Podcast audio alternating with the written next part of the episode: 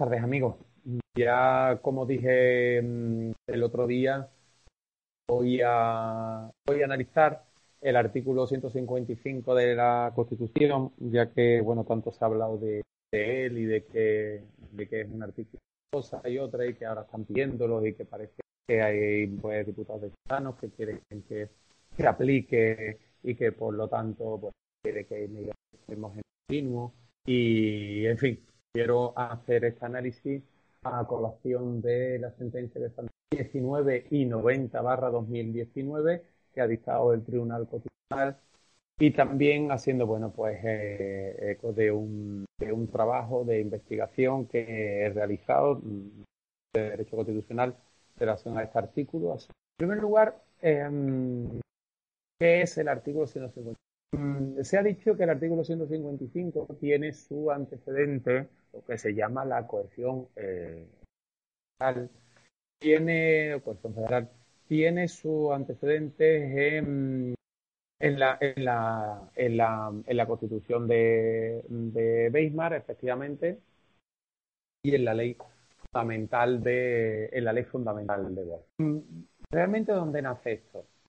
Esto nace en, los Estados Unidos. Eh, la coerción, y es una cuestión de la que habla Hamilton. La coerción federal es esencial en la formación de un Estado federal que viene constituido mediante un pacto frente al Estado unitario que se constituye a través de un acto político normativo del sujeto constituyente que decide cuál es la forma y vida del Estado, del Estado constitucional que se crea, del Estado administrativo que se crea a partir de ese momento, no del Estado histórico, del sujeto histórico que es anterior a la Constitución, evidentemente. Frente a eso que son los Estados unitarios, los Estados federales se constituyen mediante pacto. Y ese pacto constitucional tiene dos partes. Tiene lo que se denomina el pactum unionis, el pacto de unión de los estados federados, y el pactum sugestionis, que es el pacto a sujetarse a un sujeto político superior, que es el Estado federal del estado de Texas, el estado de Nueva York, ellos se unen para conformar los Estados Unidos de Norteamérica. Existe, por tanto, ese pacto, pactum unionis y el pactum sugestionis a ese Estado federal que le da personalidad jurídica como un todo a ese Estado federal. ¿Qué ocurre? Que ese pacto, como cualquier otro pacto, puede ser roto, puede ser disuelto por cualquiera de las partes. El Estado federal tiene dos problemas principalmente. ¿Cómo conjugarlo con el principio de unidad política, el principio unitario, el principio de unidad política que exige el Estado como organización unitaria del poder político? Y el segundo, el principio de la soberanía. ¿Dónde reside la soberanía? que la soberanía es única, divisible, inalienable, indelegable, y lo definió eh, y luego fue desarrollado y por Russo eh, en un Estado federal, si en la soberanía se encuentra en el Estado federal, los Estados federados están vacíos de soberanía. Era la tesis para salir de este, de este, de este círculo cuadrado era la tesis que tenía eh, Laván o Yelin. Estados no soberanos se unen al Estado. Existe una transferencia de soberanía. Algunos constitucionalistas dicen que no. Si leemos la, Constitución norteamericana, dicen nosotros el pueblo, ¿no? Y por lo tanto, eh, with the people, eh, eh, hay una unidad en el momento de la acción constituyente. No es cierto. No es cierto que no, que no hay un, pueblo de Texas, no hay un pueblo de Nueva York, no hay un pueblo. No, hay un pueblo de los Estados Unidos y que luego se constituyen Eso tiene un problema y es que el soberano no ha residido nunca en la soberanía nacional, reside en el Estado. Y si damos una vuelta de tuerca, pues tendríamos que coger la definición propia de soberano que tiene Carl Smith, que lo hace basándose en Bodino, ¿no? Es soberano quien decide sobre el estado de excepción.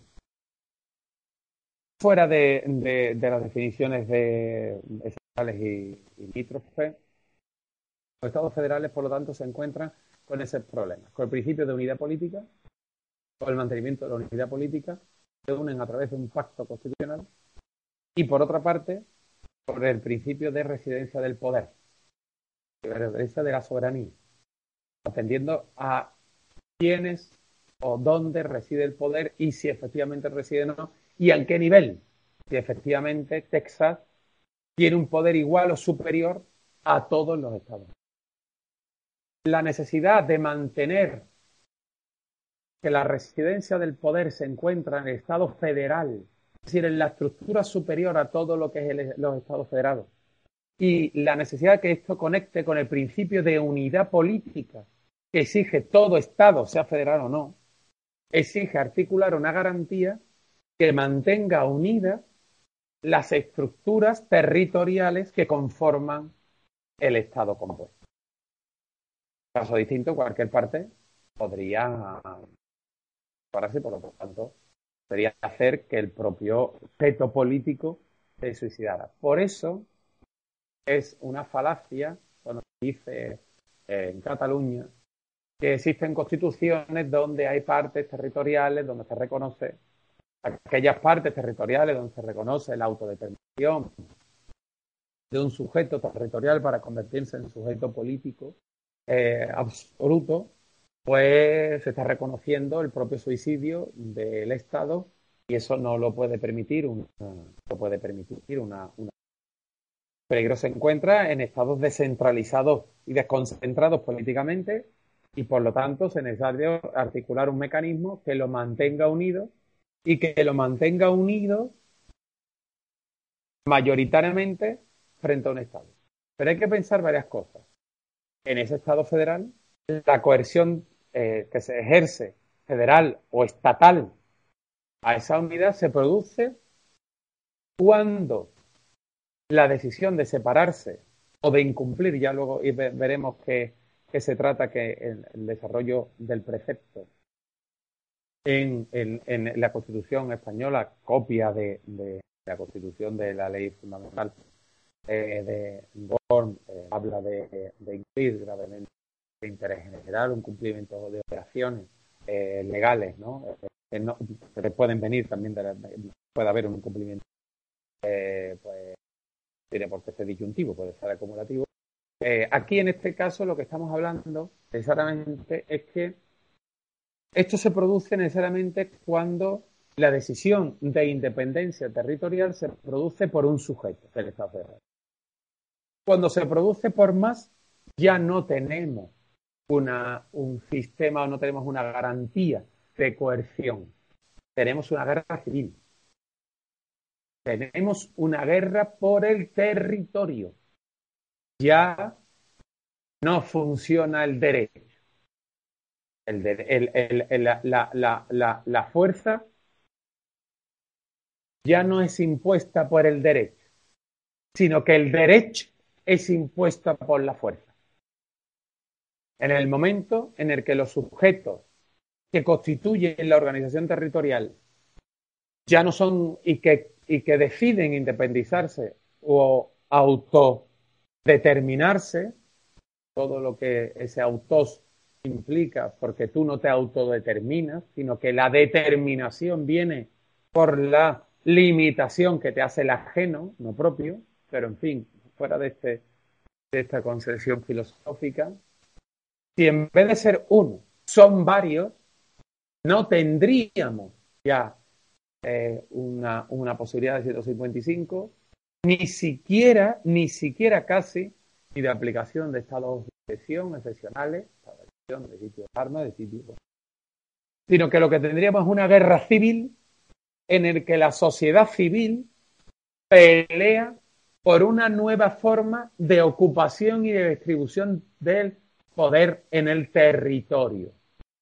Por lo tanto, la fuerza sería el único vehículo para imponer el derecho. Ahí el derecho colapsaría y solo tendríamos la posibilidad de imponerlo a través de la, guerra. Mientras que eso no ocurre, los estados compuestos articulan un mecanismo para mantener la unidad política, para mantener la fuerza, el poder político en el sujeto indisponible para las regiones territoriales, para las comunidades territoriales, como es el Estado federal. El Estado federal es indisponible para los estados federados. Ese es el pacto constitucional. Nos unimos todos y la unidad que da existencia al Estado federal le es indisponible. Y si cualquiera de los estados lo incumple, el resto mayoritariamente ejerceremos una coerción para hacerlo volver al derecho, en palabras de Roxy, la vuelta al derecho. Ese mecanismo que se encuentra en, todos los, en, todas las constituciones federales, necesariamente porque, porque eh, se encuentra unida a su naturaleza, eh, se, mm, pues tuvo su mayor juego en la República de Weimar, como he dicho, a través del artículo 48.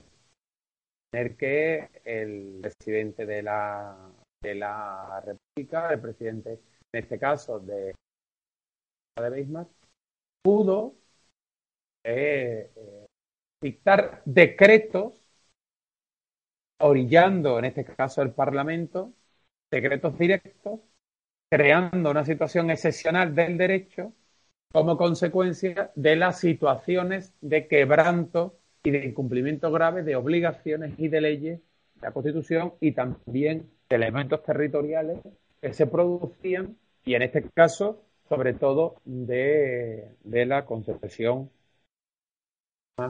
eh, que hubo en Prusia consecuencia de su declaración de de independencia, como así se quiso hacer, y que por lo tanto dio lugar a esa intervención.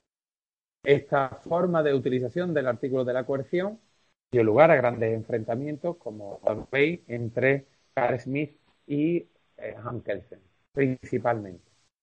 Sobre todo a raíz de, la de quién debía garantizar la Constitución quién era el garante de la Constitución, sí debía serlo el Tribunal Constitucional, garante de la Constitución, que al mismo tiempo era garante de la unidad territorial, evidentemente, de la unidad política, o si tenía que hacerlo el, presidente del rey, como así decía que tenía que serlo eh, em, Sí es cierto que por virtud de ese artículo 48 el derecho de excepción, la situación de excepción se convirtió en la regla.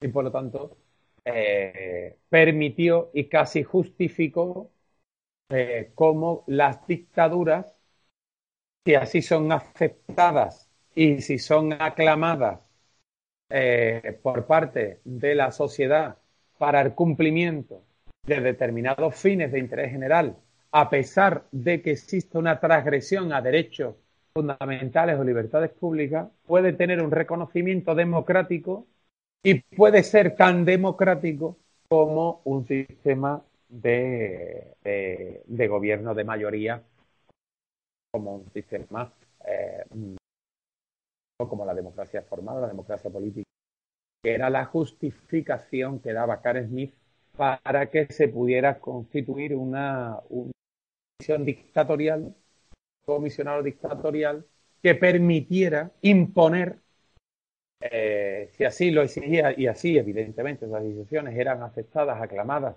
por parte del pueblo, eh, a aquellos landers que venían a atentar por la supervivencia del, del Estado. Permitió una, con posterioridad, por el ascenso de Hitler, permitió, desde un principio, que Hitler era el elemento más democrático que había tenido la República de Weimar, porque era el elemento de unión de todo el rey.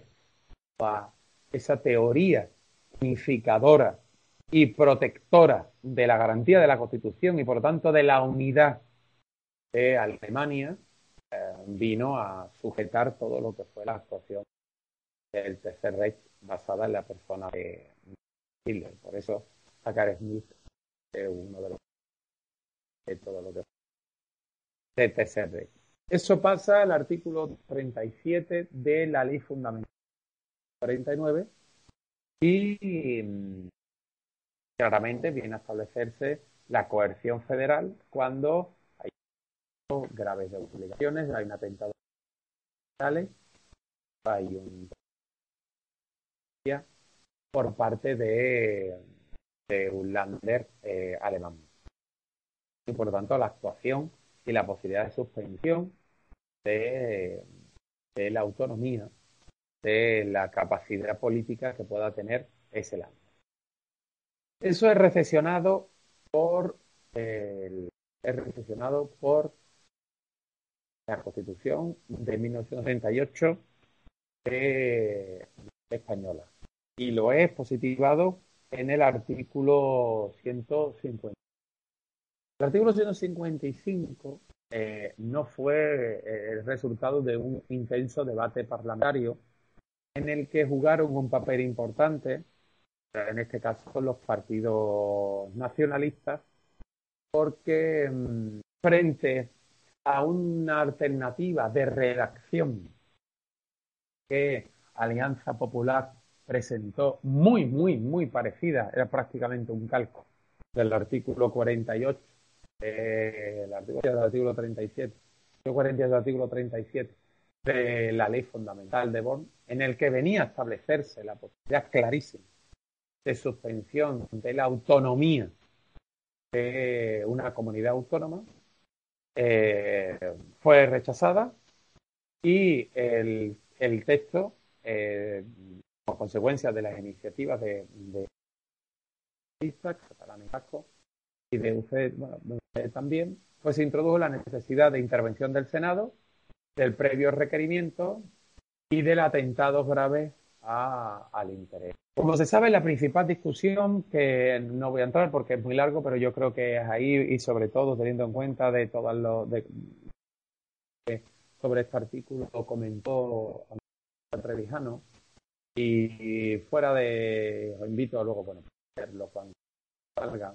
Principalmente lo que venía a decir don Antonio, y es que yo creo que es ahí donde realmente se está la clave de bóveda, es si el artículo que está dividido en dos partes, eh, y que, bueno, es donde se pelean los conflictos. Y es si el gobierno legitimado a través del Senado tiene la posibilidad y la disyuntiva de poder tomar las medidas necesarias para hacer volver al derecho a la comunidad autónoma, es decir, para la reposición de la realidad constitucional alterada o gravemente alterada, o si por el contrario, las medidas necesarias solo pueden ser las instrucciones y órdenes que le pueda desarrollar o que pueda dictar el gobierno a través de la autoridad autonómica en la que se encuentra en la, en la comunidad para hacerlo volver a arder. Es decir, que esas medidas necesarias se encuentren conectadas única y exclusivamente con instrucciones y órdenes que desde el gobierno central le pueda dar a la autoridad autonómica, a la primera autoridad autonómica, en este caso sería el presidente de la autonomía para hacerle volver al derecho. Esta interpretación, que es la eh, minimalista, frente a la interpretación maximalista, que es la suma, es decir, el Estado podría no solo actuar adoptando las medidas necesarias para el restablecimiento del orden constitucional alterado, sino que además sino que además podría entre dichas medidas o con dichas medidas dictar las instrucciones y las órdenes necesarias para que la autonomía vuelva la legalidad. El Tribunal Constitucional, ya sabemos que no solo don Antonio García los constitucionalistas consideraron que la interpretación era la minimalista. El Tribunal Constitucional ha recogido la tesis maximalista. Pero además, no solo maximalista, es que además ha recogido en esa tesis maximalista una tesis propia, propia de Carl Smith. Y eh, os explico, eh, os explico por qué. Mm, el Tribunal Constitucional viene a decir lo siguiente. En primer lugar, se trata de un instrumento que es la última ratio a utilizar por el gobierno de la nación cuando se atente gravemente contra el interés general o se incumpla las obligaciones legales que la Constitución y las leyes le atribuyen a la comunidad autónoma. Es decir, que se trata del último instrumento que puede utilizar el Estado cuando todos los demás, cuando todos los demás, recurso a la Administración de Justicia, recurso incluso a las fuerzas y cuerpos de seguridad del Estado, recurso incluso a las Fuerzas Armadas, señores, a las Fuerzas Armadas, que tenemos una ley de seguridad nacional me parece que es del 2005, reciente, que considera que las funciones de organización y de defensa del territorio son prácticamente funciones de paz y que una de las funciones democráticas de, la, de, la, de las Fuerzas Armadas es el mantenimiento de la integridad territorial como desarrollo de lo que viene. Cuando todo eso falla, cuando, o cuando todo eso falla, o cuando todo eso ya se ha activado, llega el artículo 155 y tiene pues las dos premisas esenciales que pueden darse de manera acumulativa. La comunidad autónoma tiene que atentar gravemente contra los intereses generales o tiene que incumplir. Es decir, la comunidad autónoma tiene que situarse fuera del marco constitucional. No solo el incumplimiento de las leyes. El incumplimiento de las leyes tiene que hacerlo de forma que atente gravemente con, por, patente gravemente a obligaciones que le corresponden al Estado y que por lo tanto se apropie de mm, no competencias, pero sí asuma roles que le corresponden al Estado. En ambos casos es necesario que el, el atentado sea grave, mm, casi irreparable. Esos son los presupuestos objetivos para que el Estado pueda, hay un presupuesto, por supuesto temporal, que es, que es, como hemos dicho, el último recurso, y hay un presupuesto objetivo, que es cuando se dan los atentados graves, la posición de la comunidad fuera, fuera de el límite constitucional, en la posición que la Constitución le atribuye como organización territorial, dotada de autonomía y no de soberanía y por lo tanto sometida a los preceptos legales y constitucionales. Cuando esto no se da y el Estado no es capaz de repararlo y la, la autonomía no deviene al derecho y no es posible hacerlo, interviene el artículo 155. Se activa el 155. ¿Y quién activa el 155? El Tribunal Constitucional dice algo que en mi opinión es equivocado. Y lo digo pues desde por supuesto. Porque te dice que en la activación del artículo 155 el gobierno no actúa como poder ejecutivo, sino que actúa como sujeto garante de la organización territorial. No, no, no. Ahí se equivoca el Tribunal Constitucional.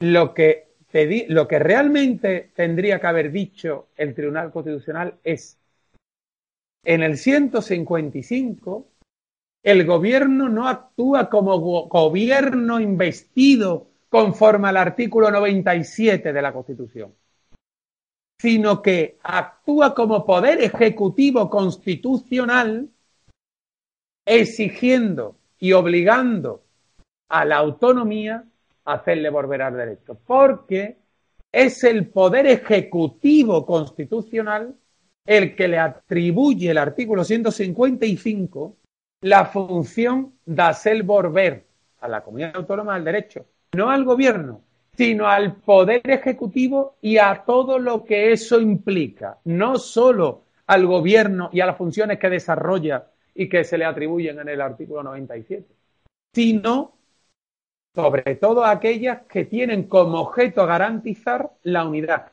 Por eso actúa como poder ejecutivo, no como un sujeto solo garante de la unidad que lo es. Ahí es cuando actúa verdaderamente como poder ejecutivo, porque ejecuta una de las funciones necesarias y constitucionales para el mantenimiento del sujeto constituyente como la unidad territorial. Tribunal Constitucional dice que no, y que aquí actúan dos elementos esenciales. Un elemento que es el gobierno y un elemento que es el Senado. Y se ponen en connivencia dos principios esenciales. El principio de ejecución directa del derecho y el principio de legitimación democrática de la decisión. Por una parte, la actuación del gobierno y por otra parte, el refrendo, la autorización del Senado. En el primer caso, es necesario requerimiento previo a la autonomía y dice el Tribunal Constitucional que no se tiene que considerar un diálogo político, que el gobierno no actúa a la misma altura que el presidente de la autonomía que está fuera de la constitucionalidad.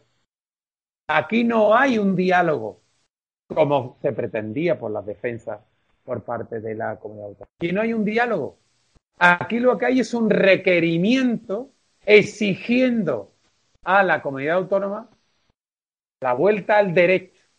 Y ese requerimiento tiene que ser atendido, ya que en caso contrario se produce todo el procedimiento correspondiente, todo el, procedimiento correspondiente del 155. Por lo tanto, el requerimiento no se produce ese diálogo que nosotros vimos de las misivas que se mandaron el presidente del gobierno con el presidente de la Compus de Mont en el que se decía, ¿usted me ha atendido el requerimiento? No, porque le ha dicho que sí, no, porque yo le requerí, no, no, no, no, aquí no hay ese, esa dialéctica de, usted me ha dicho, no, no, no, aquí no hay eso. El Tribunal Constitucional dice, no, aquí no hay ningún diálogo, aquí no se dialoga nada. Yo le requiero que usted vuelva a la legalidad. Y en ese requerimiento, que no tengo por qué determinar las medidas que voy a adoptar, le digo cuáles han sido sus incumplimientos y que vuelva a la legalidad y ahí sí que puedo decirle que cumpla con una serie de obligaciones y que deshaga lo mal hecho.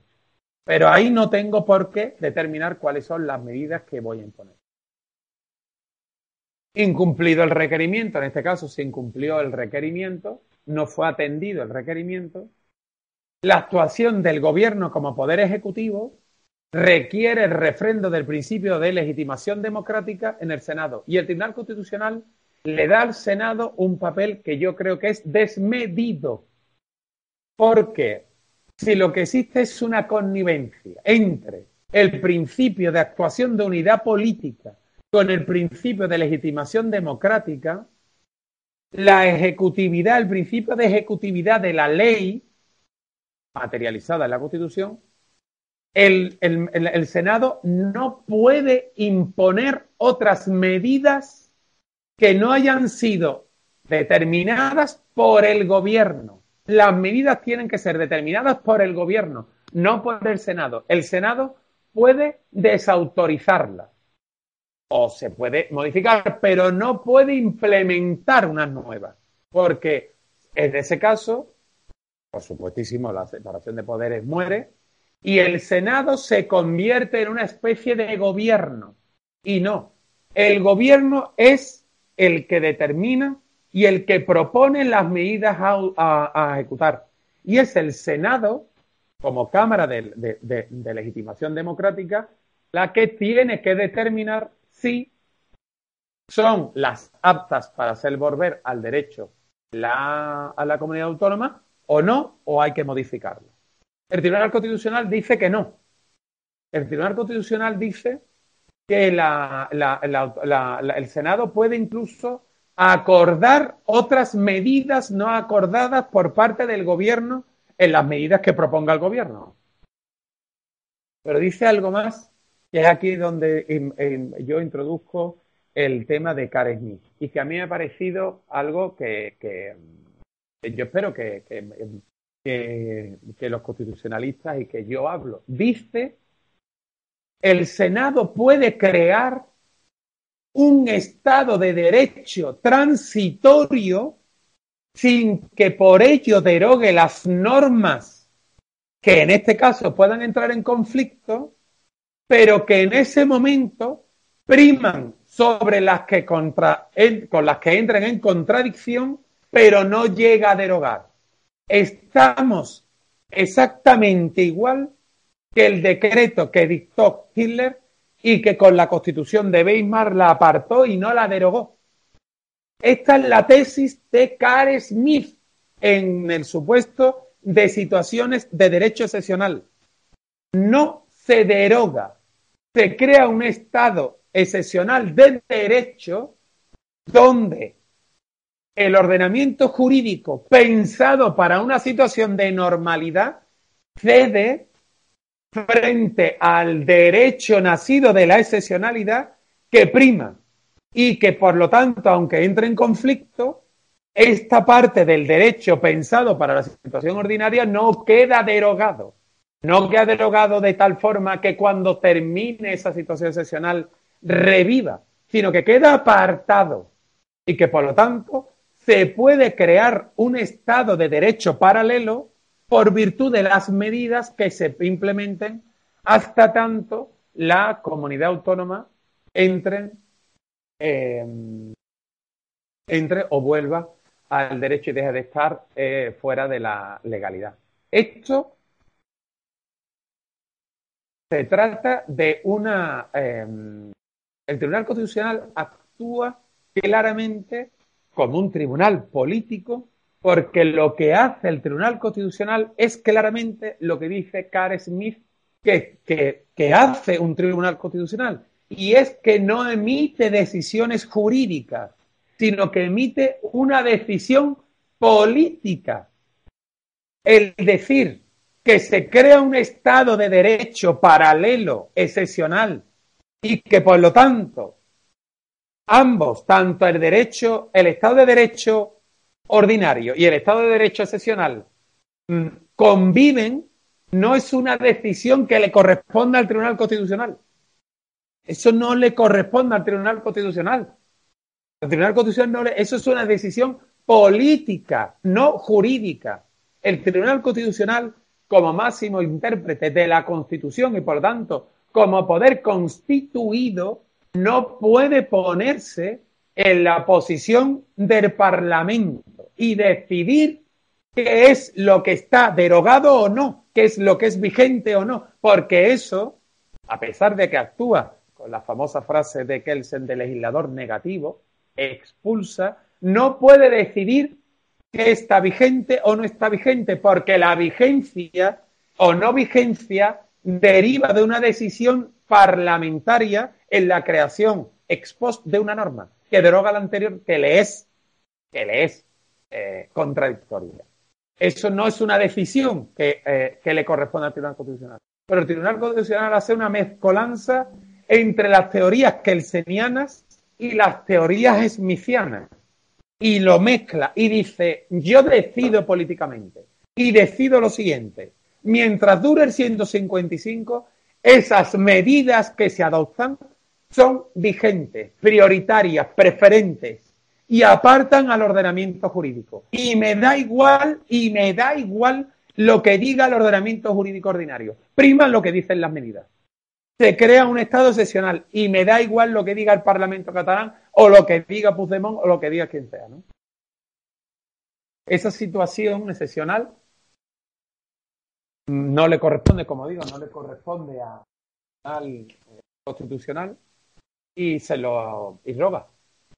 Por lo tanto, lo que viene a decir es, eh, oiga usted, que esto se crea y por lo tanto hay un sistema jurídico excepcional creado por una decisión política y que es el y que va y que va a durar hasta tanto pues la, la comunidad autónoma vuelva al, al Estado de Derecho normalizado. ¿Cuáles son los límites que le impone el Tribunal Constitucional al artículo 100? Le pone dos. El Tribunal Constitucional no hay en las ciento, me parece que son 127 páginas de sentencia, una sola referencia a que el 155 autoriza suspender la autonomía. No hay un solo precepto, un solo precepto que diga al Tribunal Constitucional la autonomía de la comunidad autónoma está suspendida. Nada. Habla de limitar, constreñir, menoscabar, delimitar. Utiliza todos esos verbos, pero no hay un solo párrafo, por lo menos yo no lo he encontrado, que diga el 155 autoriza suspender la autonomía, ni uno. Y ello por dos razones. Una, porque viene a establecer un límite temporal y dice claramente, no cabe una medida del 155 sin die, indefinida, porque la situación de excepcionalidad se convertiría en una situación de eh, eh, una situación ordinaria y chocaría con el principio de actuación ordinaria y habitual de las instituciones democráticas. Y la segunda, porque dice que en todo caso el 155 no puede suspender el estatuto de autonomía. El estatuto de autonomía no lo suspende. De hecho, lo que viene a decir es que el 155 está para salvar el bloque de constitucionalidad y la organización territorial del Estado constituida por el título octavo de la Constitución y el Estatuto de Autonomía. Y por lo tanto no puede ir en contra del Estatuto de Autonomía. Algo absurdo, porque si permite un comisoriado, es decir, si permite que agentes estatales pues, ocupen instituciones autonómicas y, la, y las dirijan conforme a las medidas, de facto, evidentemente, está permitiendo que la situación de derecho excepcional pues rompa la normativa o la regulación que establece el Estatuto de Autonomía propiamente. Y por lo tanto es evidente que choca las medidas con el Estatuto de Autonomía y por lo tanto lo restringe y por lo tanto lo limita y por lo tanto no queda suspendido, pero evidentemente queda tocado de una manera muy grave fuera lo que fuera, el Tribunal Constitucional dice que el 155 tiene dos límites esenciales. Uno, que no puede derogar, no puede suspender el Estatuto de Autonomía, lo que significa que el 155 no suspende la autonomía. Y por otra parte, que las medidas que se adopten no pueden ser eh, de, eh, que lo tenéis para que si queréis eh, si queréis leerlo con mayor detenimiento ya os digo que saldrá semana tras semana se publicará una parte porque eso el artículo es muy denso que mm, después de todo esto el Tribunal Constitucional viene a decir que todas las medidas que todas las medidas que se han adoptado por parte del gobierno y que han sido autorizadas por parte del Senado pues son constitucionales entran dentro de la delimitación territorial salvo salvo una de ellas, que es la posibilidad de que el Estado podía eh, prohibir y podía limitar la publicación de determinadas normas en el diario oficial de Cataluña como un boletín oficial donde se publicaban las normas. Él considera que ahí sí que choca con el principio de publicidad normativa, con el principio de seguridad jurídica, que se encuentra en el artículo 1 de la Constitución y que, por lo tanto, Eso no es posible porque toda norma jurídica para que pueda ser cumplida debe ser publicada porque tiene que ser conocida por sus destinatarios y que por lo tanto el gobierno de la nación sí que ahí se extralimita en el 155 y que por lo tanto esa medida no, no entra, no le da cobertura del artículo 155 porque choca con un principio esencial y básico como es el principio de seguridad jurídica, del conocimiento por parte de los destinatarios de normas de las leyes que se publiquen y de las normas que se publiquen. Todo lo demás, todas, las todas las demás, atendiendo a, los recursos y a todas las alegaciones que se, que se pusieron tanto por parte del Parlamento como por parte de, de Unidas Podemos, que fue quienes impugnaron, pues son desechadas y son desestimadas por parte del Tribunal Constitucional. Como digo, eh, yo pues me meto en, más profundamente en analizarlo y, bueno, os invito a que, a que, a que lo leáis. Em, yo pues os dejo después de toda esta parrafada que os he metido del artículo 155 y de su y de su historia, yo mm, espero que tengáis una, un, una concepción un poco más crítica para que eso que oímos tanto de el 155, 155, 155, tenemos que hacer, eh, tenemos como siempre digo, ¿no? Tenemos que hacer las canastillas con los mimbres que tenemos, porque, porque esto es lo que tenemos, por mucho que tengamos que y, le azotemos y le arreemos a la Constitución ¿no? que tenemos, pues es la que tenemos y por lo tanto ahora mismo son los elementos que tenemos para salvaguardar la unidad territorial y el sujeto constituyente. Tanto que yo me atrevo a decir que el Tribunal Constitucional, tanto en la sentencia 89,90, ha ido mucho más allá, mucho más allá de lo que cualquier partido se esperaba yo me queda, realmente me he quedado sorprendido porque no ha tenido eco ninguno, lo tendrá académicamente, yo ya lo he, lo he definido y creo que hay profesores que se van a poner porque es verdad que dice mucho, pero todavía no se ha sopesado realmente la sentencia del Tribunal Constitucional. Sentencia del Tribunal Constitucional mmm, viene a decir cosas bastante duras, bastante aplastantes, eh, bastante absolutas, eh, teniendo en cuenta que va más allá, que va más allá de incluso la tesis maximalista. ya no solo dice, oiga, que se pueden tomar las medidas necesarias, no, te dice que es un precepto abierto, que se pueden adoptar cualquier medida que por eso, el teniendo en cuenta que estamos hablando de algo tan importante como la unidad estatal, la unidad territorial del Estado, el gobierno puede adoptar cualquier medida. Por eso el constituyente lo dejó abierto y que esas medidas crean un Estado de derecho excepcional que prima sobre cualquier norma, sobre cualquier decisión que se encuentre en el Estado. En términos esmicianos, estamos hablando de que está actuando el soberano sobre el estado de sesión y donde se encuentra el soberano sobra absolutamente todo. Tanto es así que el Tribunal Constitucional reconoce que le sobra hasta el derecho, que le sobra hasta el derecho. Por eso ese estado de sesión, ese estado excepcional, no estado de sesión, ese estado excepcional de derecho que crea esas medidas primas y se, y superponen a lo que es el estado ordinario, ¿no?